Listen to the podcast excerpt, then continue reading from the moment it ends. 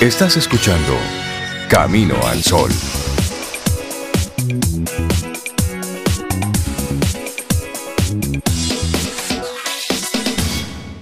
Te invito a que te muevas. O con una de las canciones, baila, tienes que hacer ejercicio. Esa es una de las recomendaciones, mover ese esqueleto, mover el cuerpo. Y, hay, hay, muchas opciones que se están ofreciendo, Rey, a propósito de eso.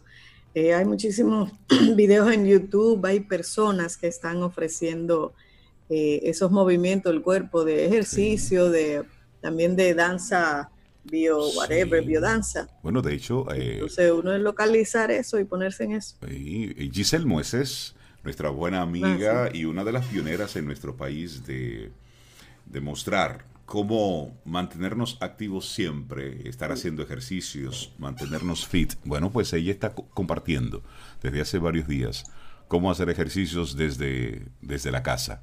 Y ahí va compartiendo muchísimas rutinas. Así que, Giselle, gracias por ese aporte. Porque realmente hay que mover el esqueleto de una forma u otra. Sí. Y nuestra reflexión para esta mañana.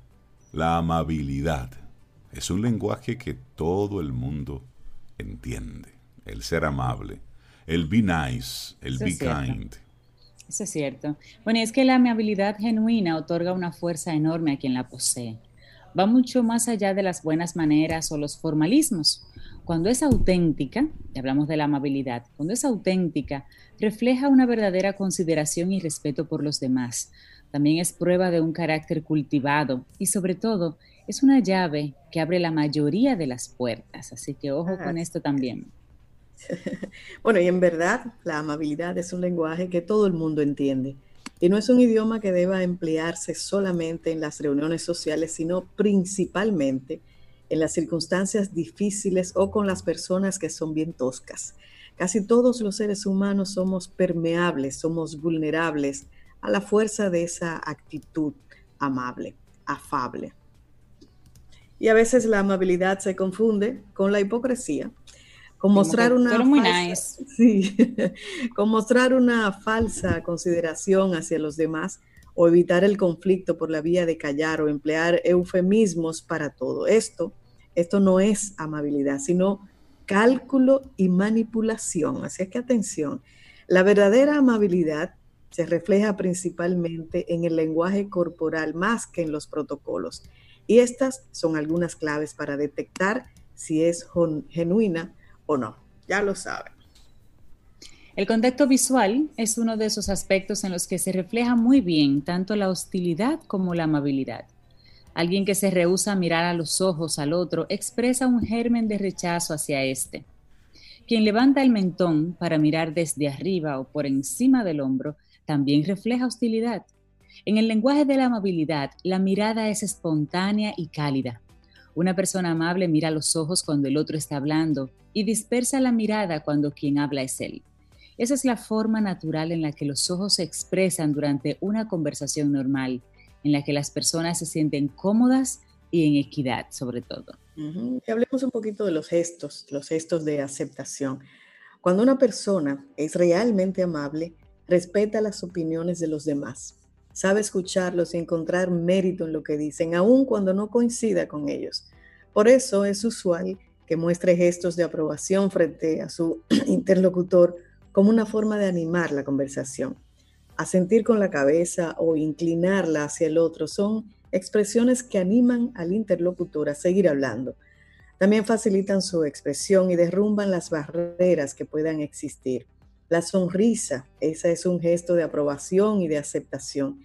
Y todo ello hace que la atmósfera sea mucho más relajada y que la conexión con las demás personas sea más real. Bueno, hablemos del equilibrio en la conversación. Aunque todos estamos capacitados para conversar, en teoría, pocos son los que le sacan partido a este arte. Cuando la amabilidad está presente de forma espontánea, se comprende que en esa interacción debe existir un equilibrio, que hay un momento para hablar y otro para escuchar. Es la única manera de establecer una comunicación de doble vía monopolizar las conversaciones o hacer que giren en torno a un tema que no es de interés común es un factor que enrarece la comunicación. Lo ideal siempre es que todos puedan participar. si no hay interés en imponerse o lucirse, esto va a suceder de manera natural, sin hacer ningún esfuerzo para que ocurra. Lo que solo le interesa a uno de los involucrados no debería ser la norma. Así es. Y bueno, tomar en cuenta que la adulación no es sinónimo de amabilidad. Hay personas que adoptan de manera constante el papel de anfitrionas de la vida en cualquier lugar o momento en el que se encuentren. Hacen de la adulación una forma de relacionarse con los demás. Me gusta eso de anfitrionas de la vida. bueno, estas personas aduladoras emplean palabras y actitudes aparentemente afectuosas con otros. Sin embargo, lo hacen en serie, de forma automática, como leyendo un libreto que poco se ajusta a lo que en realidad piensan. La amabilidad no tiene nada que ver con la adulación. Reconocer con sinceridad los méritos o los logros del otro es una cosa y regalarle los oídos es otra. Ser amable es una cosa y ser salamero o figurante de simpatía es otra totalmente distinta. La amabilidad, aunque se adapten a ciertos protocolos, si de algo no necesita es precisamente del teatro. Y destacar que la amabilidad es uno de los rasgos que se evalúan, por ejemplo, en uno de los test de personalidad más conocidos. Hablamos del test que se llama modelo de los cinco grandes, del que podemos encontrar una buena descripción en un estudio que hizo Jan J.F. Terlac, pero también se puede buscar simplemente por internet, modelo de los cinco grandes. Y toda conducta humana, toda palabra, son mucho mejores cuando se llevan a cabo o se dicen con amabilidad. Y la gente lo siente, la gente lo siente. Así es. Si fuéramos más constantes en ese sentido, seguramente seríamos capaces de abordar los momentos o las relaciones difíciles con mayor fluidez e inteligencia. Pensemos que la vida de los demás, la vida nuestra, nuestra vida propia, siempre son mejores cuando les añadimos un toque, un toque de amabilidad. Qué bonito. Así ¿eh? es, muy lindo, muy lindo. Edith Sánchez, periodista, de hecho, pero también licenciada en Ciencias Sociales, nos comparte esta hermosísima reflexión del día de hoy, que nos llama a eso, hoy más que nunca. La amabilidad es un lenguaje que todo el mundo comprende. ¿Quieres ser parte de la comunidad Camino al Sol por WhatsApp? 849-785-1110. Camino al Sol. Donde hay un ser humano, hay una oportunidad para la amabilidad. Lucius Seneca.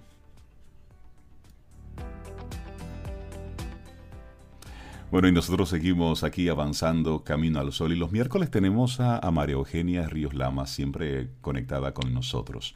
Y hoy la vamos a tener gracias a la magia de una grabación. La voz de ella siempre cálida, siempre agradable. Vamos a, a disfrutar este mensaje que tiene María Eugenia para nosotros.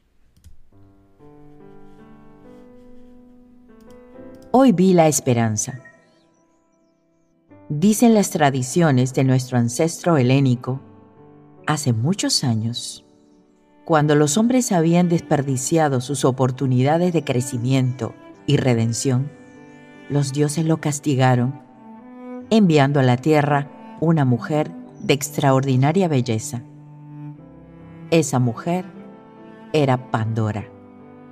Fue fácilmente aceptada por todos los hombres y aún por los héroes confianza que aprovechó para abrir la caja de su oculto tesoro, que siempre la acompañaba, dejando caer todos los males conocidos sobre este mundo.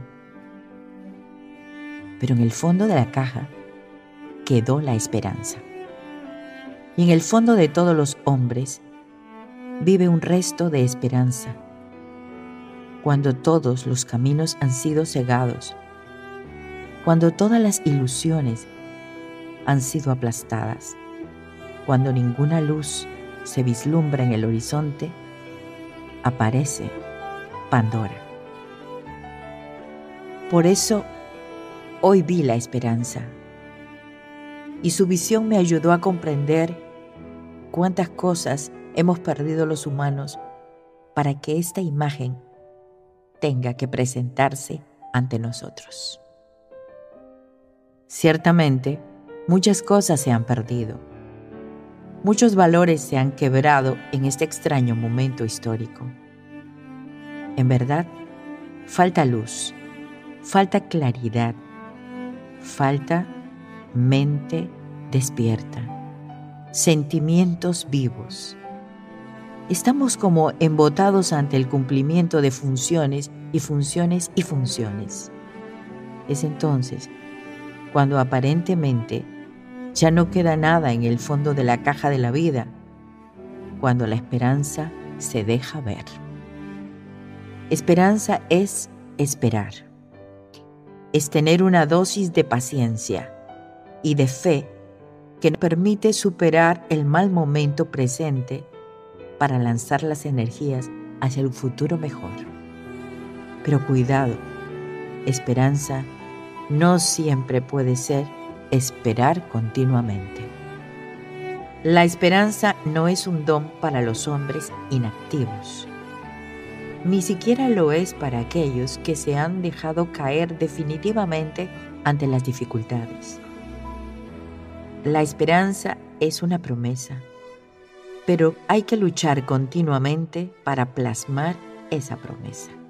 Ella promete nosotros la realizamos. La visión de la esperanza me ha llenado de gozo, un gozo profundo, alegría profunda.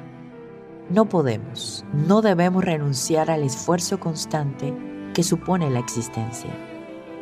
No es noble aflojar el impulso cuando las dificultades son mayores.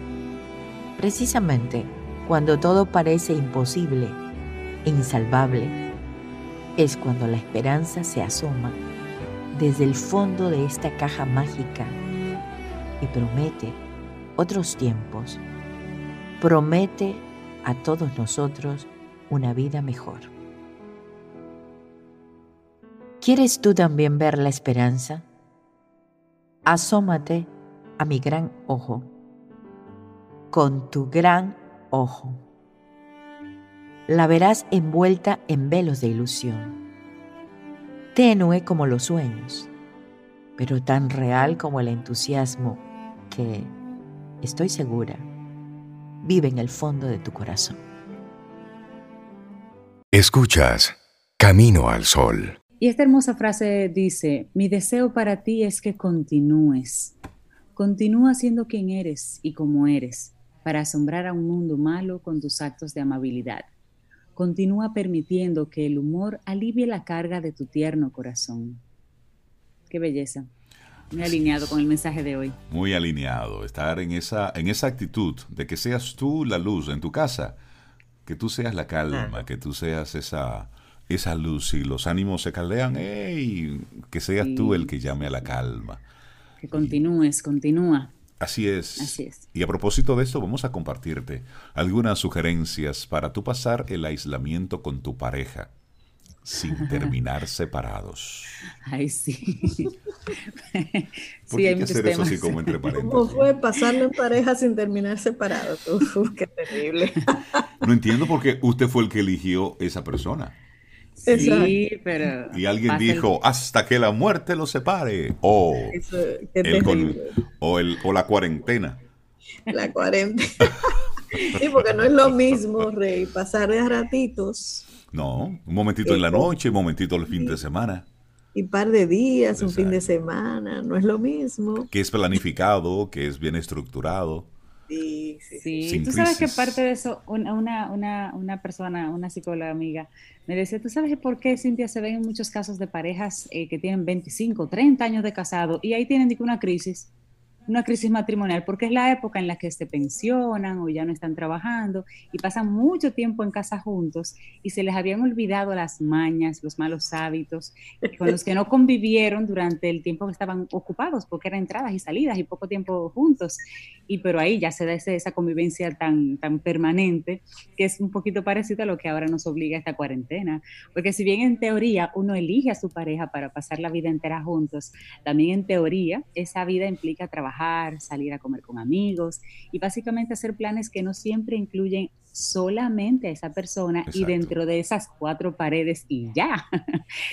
Pero el coronavirus vino a cambiar las reglas de juego y ahora muchas parejas pues se ven obligadas a pasar día y noche encerradas en las casas por semanas y quién sabe si será por meses sin ver a nadie más. Yo contigo, tú conmigo. Entonces, bueno, en esas situaciones de amor y cuidado mutuo, pues es posible agotar la paciencia, puede pasar.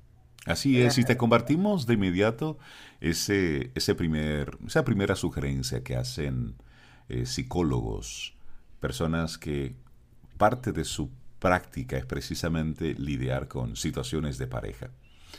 Trabajar por la armonía en el hogar. En estos días donde todos estamos ansiosos, estamos preocupados, es normal que surja que nos surja mayor irritabilidad, es decir, que nos podamos quillar mucho más fácil. Como que no quepamos aquí. Ya me molesta. Sí. Entonces, por eso eh, explica el especialista que es importante tener paciencia hacia la irritabilidad de nuestra pareja y de nuestros hijos. Si ellos también la tienen con nosotros, podremos entonces mantener la armonía en el hogar. Eh, el especialista habla de la importancia de concentrarse en mantener la estabilidad personal y de pareja cada día. Es decir, ok, vamos a vivir el día primero de abril. Es hoy. ¿Cuánto va a durar esto? No sé, pero hoy quiero que este día sea espectacular. Por, lo menos, por lo menos el de hoy va a durar 24 horas. sí, bueno, y, en este sentido la, especialista afirma que no hay que pretender resolver problemas añejos en esta circunstancia. Si hay una piquiña por ahí, mire, deje eso allá, tranquilo. No es ahora que hay que hablar de eso. Lo más importante en este momento es mantener la armonía en la convivencia diaria. Parte de este equilibrio dice, dice esta, esta doctora, es mexicana ella, se logra manteniendo el contacto con tu red de apoyo familiar y social.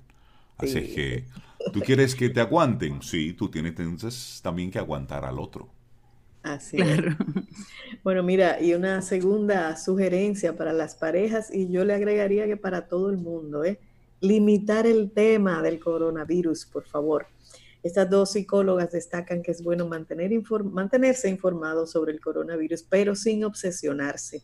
Y en ese sentido, una de las especialistas habla de mantenerse informado de la pandemia solo de fuentes confiables y sobre todo no saturarse de información. Lo mismo sucede con las conversaciones sobre el COVID-19, que la especialista recomienda limitar a un máximo de una hora por día es necesario poder desahogarnos y sentirnos escuchados cuando manifestamos nuestras quejas, nuestra preocupación o nuestro enfado ante todo lo relacionado con esta pandemia, pero no debemos dejar que se convierta en el monotema en la casa las 24 horas del día. Y además ella recomienda aprovechar la situación para mantener conversaciones más interesantes. Esto va desde preguntar por metas de desarrollo personal, hasta qué animal te gustaría ser, ser creativos en las conversaciones y no concentrarnos 24 horas a hablar del coronavirus y a buscar noticias sobre eso. Eso es cierto, sí. Bueno, otra sugerencia, la distribución equitativa de las tareas en casa.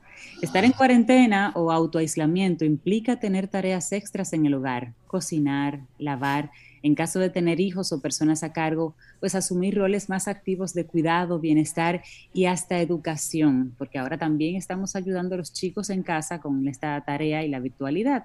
Entonces, dice la experta que esto puede favorecer que la atención se distribuya y baje la potencial tensión en la pareja, pero por otro lado, en especial cuando hay niños, demandan mucho cuidado y esto agota a los padres. Y afirma la psicóloga que aclara que en estas circunstancias son las mujeres quienes suelen resultar con mayor sobrecarga y riesgo para su salud física y mental. Por eso cree y sugiere que se distribuyan las labores del hogar y el cuidado de los otros en forma equitativa. Y hasta los más chiquitos en casa es una buena oportunidad de que aprendan. Usted le da un pañito y que sacudan, que muevan cosas, que le den la comida al perro, no sé. Pueden con los tareas, libros Claro. Que sacudan los libros, que sacudan los estantes. Que Cositas que pueden hacer, sí, claro. Recoger la basura. A propósito de eso, yo me reí mucho con, con, una amiga en un grupo, ella se destapa, miren, no puedo hacer tal tarea porque entre trabajo, entre los hijos, el marido, y yo la noté así como bien abrumada y le escribo aparte. Y entonces después le pregunto, ¿qué? ¿Cómo van los oficios? Y me dice, no, que estoy, ya tú sabes que cocino, le voy a pagar más a la gente que me desde que regresen. que cocino, que trabajo, que lo único que me falta es lavar el carro. y después al otro día le digo, dime, ¿cómo van los oficios? Ya, lavaste el carro. Y me dice, no, al perro. Para el carro necesito ayuda. Y yo le digo que fue ponerle tres caritas de varoncito, porque son cuatro en la casa y la única hembra es ella. a propósito de repartirse las hay que repartirse las hay Que repartirla. bueno, pero también hay que sacar espacio para, para el disfrute, para el gozo, para hacer las cosas que nos gustan y esas que nunca tenemos tiempo. A un mayor nivel de estrés, más tiempo de ocio es necesario para compartirlo. Y eso es real. Busca un momento diario para hacer deporte en casa y que cada uno proponga algún juego en pareja o en familia para realizar. Juegos de mesa, disfrazarse, hacer todos una obra de teatro, sketches de humor para grabar y enviar a la familia, juegue dígalo como pueda, no sé. Pero también la especialista menciona stop, bueno, la importancia de realizar actividades placenteras sin sentirse eh, culpable. Vea películas sin culpa, lea mucho, juegue, haga ejercicio, medite. Es decir, ¿tenemos el trabajo en la casa? Sí, es cierto. Pero también debemos ponerle eso a un horario y también debemos vivir. ¿Oíste, Rey? ¿Oíste, Rey? Y ustedes ahí son tres, ¿verdad? Más, sí. son, cuatro. Aquí somos cuatro. Lía, y yo nada más. Entonces, que yo, yo juego con Lía. Claro. La pobre está desesperada porque yo he decidido ni siquiera abrir la puerta de salida de la casa. y ella es la pobre, entonces yo lo que hago, uno de sus jugueticos, empezamos a corretear en la casa. Claro. Y ya. Tommy me lleva a la puerta, no la abre porque no alcanza. No, Lía, también, pero bueno, ellos no entienden. Mira, y también eh, otro importante es conservar esos momentos de privacidad, sobre todo las personas que tienen más en su casa, no hay que sentirse obligados a interactuar todo el tiempo. Y en la opinión de las especialistas dice que hay que respetar los espacios de privacidad permitiendo que cada uno tenga momentos solo y se dedique a actividades personales. Y para eso es bueno acordar una rutina diaria en pareja y en forma individual. Y otra especialista también plantea pactar con tu pareja al menos una hora al día a solas para poder hacer lo que tú quieras. Y este espacio a es necesario para relajarse, para desconectarse de la pareja, de los hijos, pensar en tus cosas, escuchar tu música o simplemente tirarte ahí en un sofá a descansar y ya. Ay, sí, ay, sí. Bueno, y una última sugerencia en este, en este segmento, buscar espacios de intimidad para la pareja. ¿Y cómo? Bueno, espere que los niños se duerman, haga ese momentito especial ahí, como una cita. Mira, cuando los niños se duerman, vamos a ver una película romántica juntos, vamos a destapar un vinito, vamos a sentarnos a escuchar música y hablar un poquito tú y yo, que no sea de coronavirus. Vamos a sacar ese momentito y a sentarnos, pero no en pijama, no. ¿Por qué no?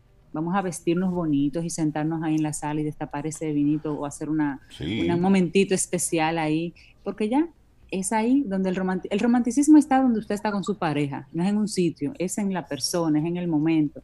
Entonces aproveche sin salir de casa un momentito ahí donde se pueda eh, seguir haciendo ese, eh, cultivando, digamos, ese romanticismo. Romanticismo en tiempos de coronavirus. Sí, porque de esta tenemos que salir fortalecidos. Olvídate de las lesiones, nunca olvides la amabilidad. Seguimos con el tema de la amabilidad durante todo el día aquí en Camino al Sol. Así es la amabilidad. Y bueno, hay tres formas en que la pandemia del coronavirus puede cambiar nuestras vidas de forma permanente. Y mucha gente dice, hay que limitar la información de todo lo que está relacionado con esto. Y sí, es cierto. Sin embargo, entendemos que hay algunas realidades que nosotros mismos debemos entender cómo está cambiando. Porque hay mucha gente que dice, cuando todo vuelva a la normalidad, puntos suspensivos. Sí, sí. Habrá que ver cuál es la normalidad. Exactamente, es una forma de nosotros ir planteando cuál es nuestra nueva realidad. Así, es. Bueno, y la sensación de que la vida va a cambiar por bastante tiempo ya empieza a sentarse entre algunas personas, entre incluso los expertos. Para aplanar la curva del brote de COVID-19, numerosos países han adoptado medidas radicales de distanciamiento social que se ve y se prueba que más o menos comienza a funcionar. Se insta y se obliga en algunos casos a las personas a autoaislarse en casa. En muchos países las escuelas están cerradas. Lo mismo ocurre en lugares donde puede ir mucha gente, teatros, cines, bares, restaurantes. es la realidad que estamos viviendo en, en Dominicana. Claro que sí. Se recomienda no viajar. Por ocio, nada. Y por trabajo, nada también. Las fronteras se cierran. Y la mayoría de las personas asumen que todas estas medidas, Rey Sobe, para combatir el virus son temporales y que en algún, momento, en dos meses, en seis meses, en un año tal vez, la vida volverá a la normalidad, como tú decías, Sobe. Así es. Bueno, y hasta cierto punto eso es verdad, ¿eh? pero muchos cambios puede que sean permanentes. Los sistemas sociales, ya sean economías completas u organizaciones individuales, son muy difíciles de cambiar. Con el tiempo, las empresas se convierten en estructuras complejas y burocráticas con tantas rutinas arraigadas que son casi imposibles de modificar. Y las economías también siguen una trayectoria determinada y generalmente se resisten a los cambios radicales. En su lugar, siguen un camino que a menudo está marcado por un pequeño acontecimiento o accidente histórico. Así es, pero en tiempos de una crisis profunda se abre una ventana de oportunidad al cambio. A veces esta ventana de oportunidad se maneja a propósito para cambiar el curso de acción. Por ejemplo, luego del desastre de Fukushima del 2011, la canciller alemana Angela Merkel decidió, sin pensarlo mucho, que Alemania dejara de apoyarse en la energía nuclear. En otros casos, los cambios revolucionarios ocurren casi por accidente, como fue el caso de la caída del muro de Berlín. La investigación en ciencias sociales ha observado desde hace tiempo que el cambio sociopolítico a menudo sucede en explosiones repentinas. Un sistema social permanece estable por un largo periodo de tiempo, hasta que una buena sacudida externa lo altera y pone entonces en marcha una nueva trayectoria. Y bueno, el coronavirus puede ser esa sacudida externa que redefine en su esencia algunas áreas de cómo nosotros vivimos nuestra vida. Y te compartimos de inmediato la primera. Claro que sí, la primera, los viajes de negocios, la fuente de que este coronavirus llegara a tantos lugares. Bueno, los viajes de negocios a menudo se consideran esenciales para el éxito de las empresas y la eficacia de su gestión. No hay duda de que los encuentros cara a cara ayudan a construir relaciones y confianza y que son cruciales para que un proyecto tenga éxito. Pero ahora que las empresas y las organizaciones se ven forzadas a reducir radicalmente o a detener los viajes de negocios, quizás se den cuenta de que no son tan esenciales después de todo, siempre que se encuentren alternativas que funcionen porque la gente se está reuniendo. Ahora que los empleados, por ejemplo, se apoyan en llamadas y en plataformas que ayudan a esa comunicación a distancia, en lugar de volar por todo el planeta para conocerse en persona, quizás se den cuenta de que las videoconferencias son una buena alternativa, son flexibles, son amigables con la vida familiar y más sostenibles para el medio ambiente. Los jefes, los directivos, por tanto, ven la posibilidad además de reducir gastos drásticamente, lo cual también se necesita en estos tiempos. Así que en el futuro quizá veamos una cantidad de viajes de negocios significativamente más baja. Ojalá y así sea, como dice. Bueno, una segunda eh, alternativa de, cambio posible es el trabajo remoto, que ya no es posible, eso es lo que estamos haciendo todos ya. Los diversos arreglos, los diversos arreglos para trabajar de forma, de forma flexible están cada vez más extendidos, pero un trabajo prolongado desde la casa se considera nocivo para los individuos porque tienden a trabajar más horas y eso somos testigos cada uno y cada una. Sí. También tiene, tiene sus inconvenientes para las compañías porque eleva los costos de coordinación y se pierden algunas ventajas cruciales de estar físicamente presentes como la construcción de relaciones y esa de un espíritu de equipo. Por estas razones, antes de la crisis sanitaria, había señales de que el espacio clásico de la oficina física vivía una suerte de renacimiento algunos de los pioneros del trabajo remoto llamaron a sus empleados de vuelta a la oficina. Y ahora que el trabajo remoto es una necesidad, tanto los jefes como los empleados tendrán que desarrollar capacidades y averiguar cómo hacerlo de forma efectiva. Los individuos serán forzados a crear nuevas rutinas y las empresas tendrán que encontrar la forma de crear espacios online en la web para que los colegas interactúen fuera de las reuniones formales. Y las nuevas relaciones en el lugar de trabajo son fundamentales para la innovación y la resistencia de una organización. Queda por ver entonces qué puede actuar como una máquina de café virtual, el lugar donde los colegas se encuentran, hablan y se innovan. El coronavirus quizás nos fuerce colectivamente a mejorar en el trabajo remoto, lo que puede emerger como una alternativa viable a trabajar en oficinas en el centro de la ciudad. Así es. Y un tercer punto, hay una alteración de la industria. Muchos sectores industriales ya estaban en un proceso de cambio significativo antes de la llegada del coronavirus.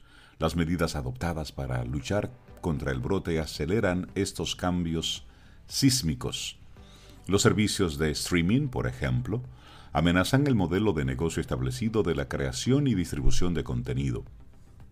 Amazon se está convirtiendo en un super agitador de una gran variedad de industrias. La economía del quédate en casa, y así se llama, ¿eh? ya tiene nombre, la economía del quédate en casa, que requiere este coronavirus, va a acelerar de forma dramática el cambio de lo viejo a lo nuevo lo que hará que las preguntas en torno a la concentración del mercado y la posible necesidad de regulación sean todavía más importantes. El cambio llegará, tanto del lado de la oferta como de la demanda. Un creciente número de personas van a empezar a usar estos servicios, lo van a disfrutar, se convertirán en fieles clientes, la oferta también por supuesto cambiará. Los tradicionales serán debilitados y quizás se queden sin negocio y ojo, a eso hay que prestarle atención. Los agitadores van a continuar invirtiendo desde una posición reforzada, pero en otros sectores el cambio será igualmente dramático, posiblemente para bien. Por ejemplo, la educación superior ha sido lenta en la transición hacia la enseñanza online, pero ahora que el sector se ve forzado a ofrecer módulos en línea, las universidades probablemente no volverán al status quo previo y Sobe de eso sí que tiene mucha experiencia en estas últimas semanas. Me he, divertido, bastante en estas semanas. muy, muy, muy.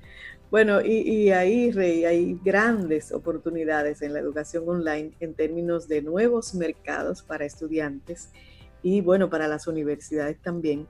Y posiblemente a mediano plazo una oferta más barata. Eso es posible. Eso es verdad. Sí, sí, sí.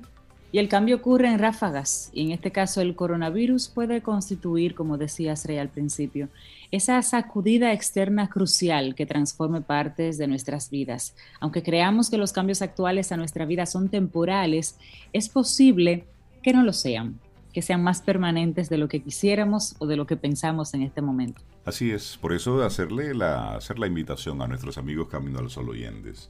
Asume esto como, como el nuevo normal porque así, cuando todo esto pase, por supuesto que pasará, por supuesto que saldremos a las calles, por supuesto que volveremos a las playas, por supuesto que volveremos a las plazas comerciales, por supuesto que regresaremos al cine y a todo eso.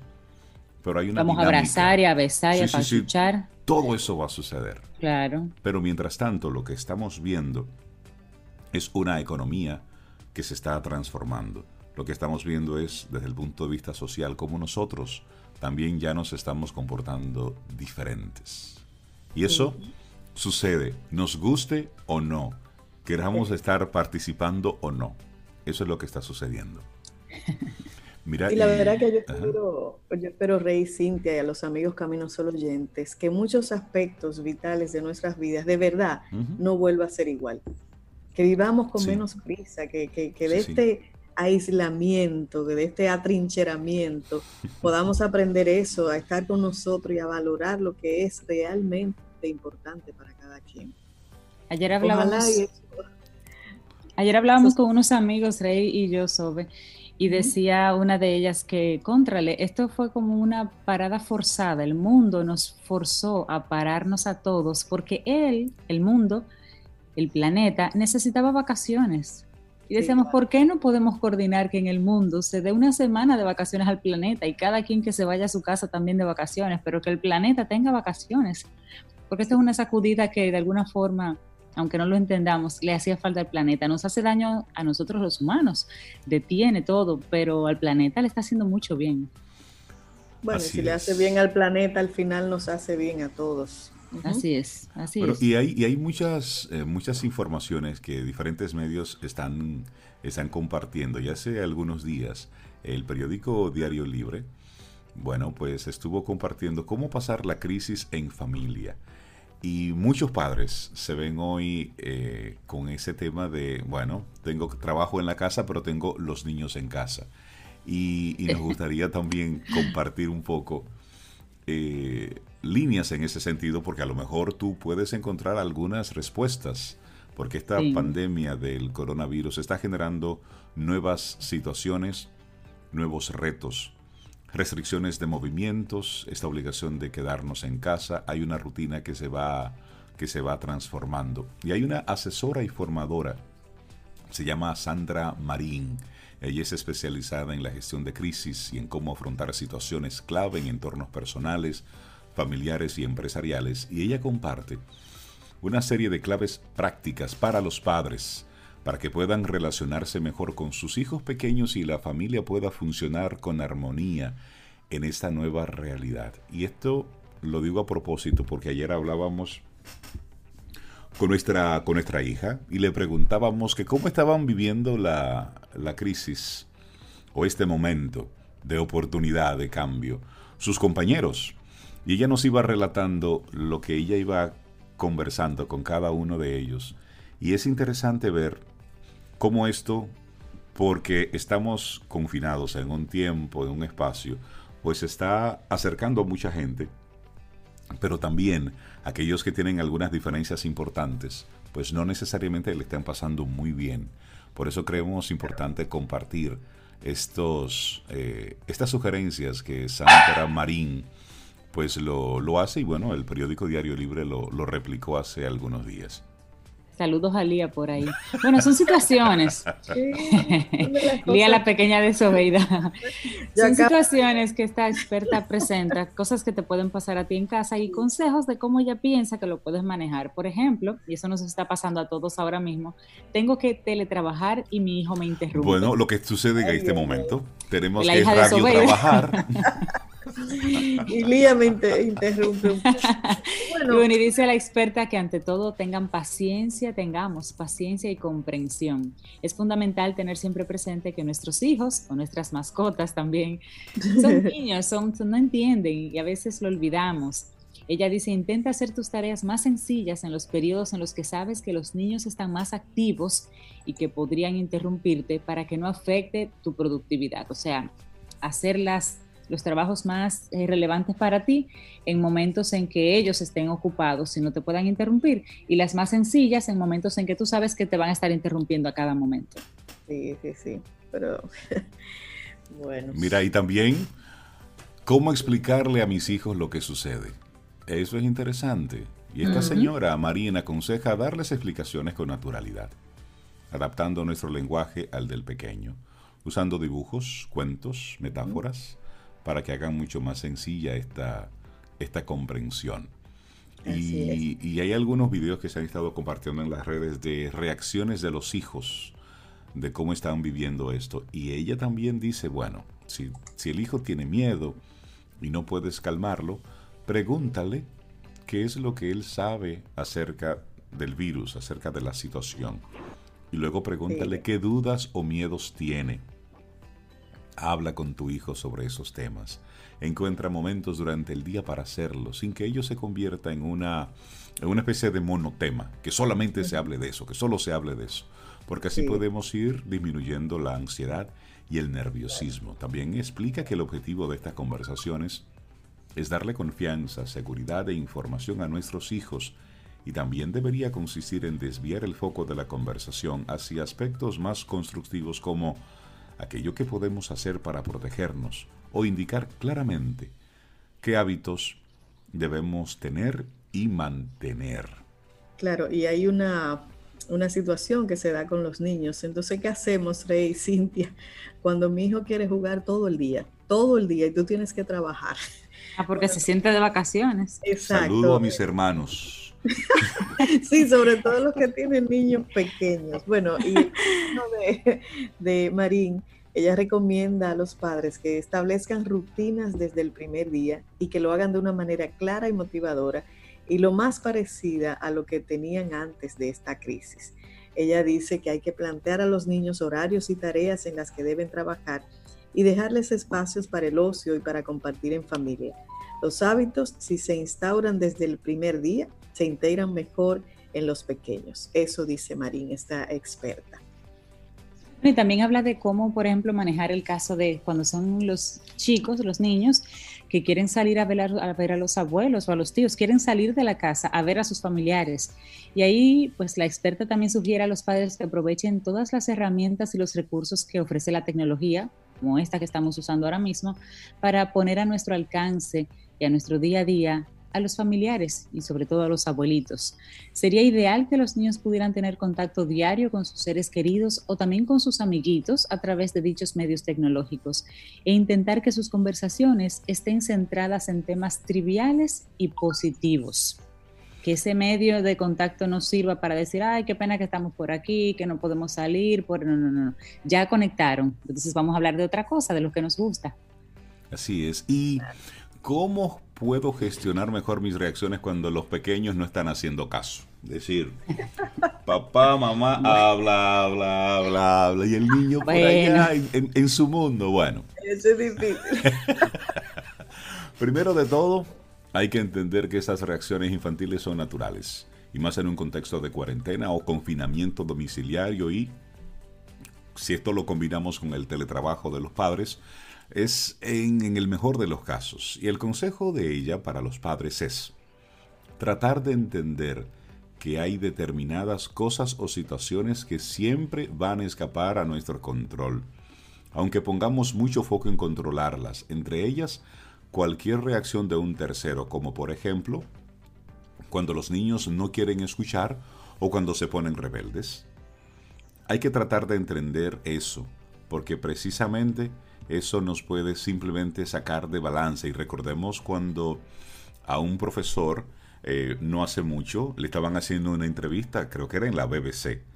Y mientras él estaba dentro de su oficina haciendo la entrevista en el aire en vivo, bueno, pues entró el niño jugando como es su normal. Normal. Entonces el niño entró y la mamá entró y bueno, ahí se vio una situación bastante incómoda porque como no se estaba esperando, entonces, es vivir como con esa naturalidad también.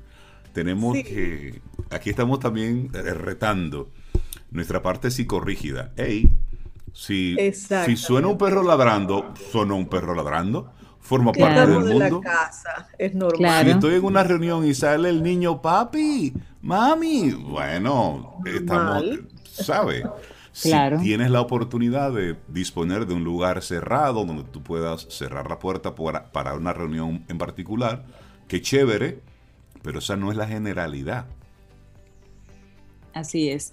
Personas que tienen alguna especie de oficinita realmente en casa ya instalada previamente o que tienen un espacio donde pueden, como dices, a puerta cerrada tener la reunión importante, pero de lo contrario, mira, es una muy buena oportunidad para recordar también que los demás que todos tenemos ese otro balance, tenemos esa, esa vida que fuera de empleados. Somos padres, somos hermanos, somos abuelos, somos tíos, y necesitamos que ese espacio se respete. Se nos, se nos olvida porque en la oficina vemos a la persona como un número, como un colaborador con un número y una asignación. Que no, y ahora vemos, que no tiene más vida que esa. Correcto, y ahora vemos al, ser humano en su entorno, cómo, cómo, va compaginando una cosa con la otra. Y eso humaniza mucho, yo pienso. Al final, lo que se espera de una persona es un resultado. Fuera del resultado, el cómo esa persona llega a ese resultado ahora va a ser un poquito más, yo digo más humano, Claro. Vamos a transparentar muchas cosas. Claro, y tú sabes que a pesar de que es un momento, tú sabes, determinante, de mucho temor, de mucha angustia, de muchos miedos, también tiene su lado bueno y es el lado que a mí más me ha encantado. En, que como seres humanos la mayoría hemos sacado como lo mejor que tenemos en solidaridad, en acompañamiento, en, estar en familia, en estar con nosotros mismos y buscar como maneras diferentes de, estar eh, viviendo este momento que nos ha tocado. Exacto. Por ejemplo, eso ha sido de, chévere, mientras tú hablas, un motor pasa por detrás. bueno, primero, ¿qué hace ese señor ahí? A menos que no esté llevando. no, tú sabes que, hay, muchos héroes, comenzando por todas las personas que están en el área de la salud. Pero ese motorista posiblemente sea un delivery. Así es. Que le esté llevando algo a alguien que necesite. Que, son de, ese trabajo también ha sido importante. Muy, muy importante. De verdad. que es para, para. Esta ha sido una especie de galletas sin mano, si se quiere, a un sistema que menosprecia lo que es el servicio, lo mal paga. Aquí el servicio es muy mal pagado, a nivel mundial. sin embargo, ha sido ese, ese grupo tan importante de la población que han mantenido esto girando, esto en movimiento. Pero imagínense ustedes el personal de limpieza de los hospitales. Por ejemplo.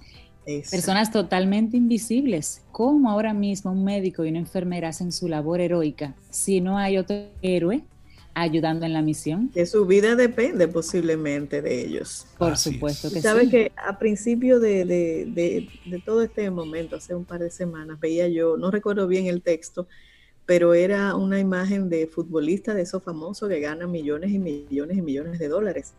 Ajá comparada con una foto de diferentes personas del área de la salud, con una pregunta que se hacía como, ¿y ahora quién es nuestro héroe? ¿Y ahora? ¿Y ahora? Bueno, había una señora española, una eh, epidemióloga española que decía tantos millones que le pagan con nombre a Messi o a Ronaldo y a nos eran como, como 10 millones al año, algo así.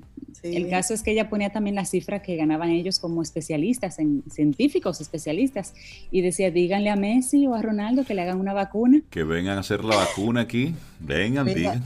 A propósito de vacuna y de, lo que acabamos de compartir de la familia y los niños, ayer en una videoconferencia, en una reunión de videoconferencia que yo estaba, hubo alguien que dijo, señores, miren, estaban preguntándose cada quien por los hijos, que cómo están y dice una persona, señores, miren, si los científicos no encuentran la cura del coronavirus, nosotros los padres la vamos a encontrar. Por necesidad.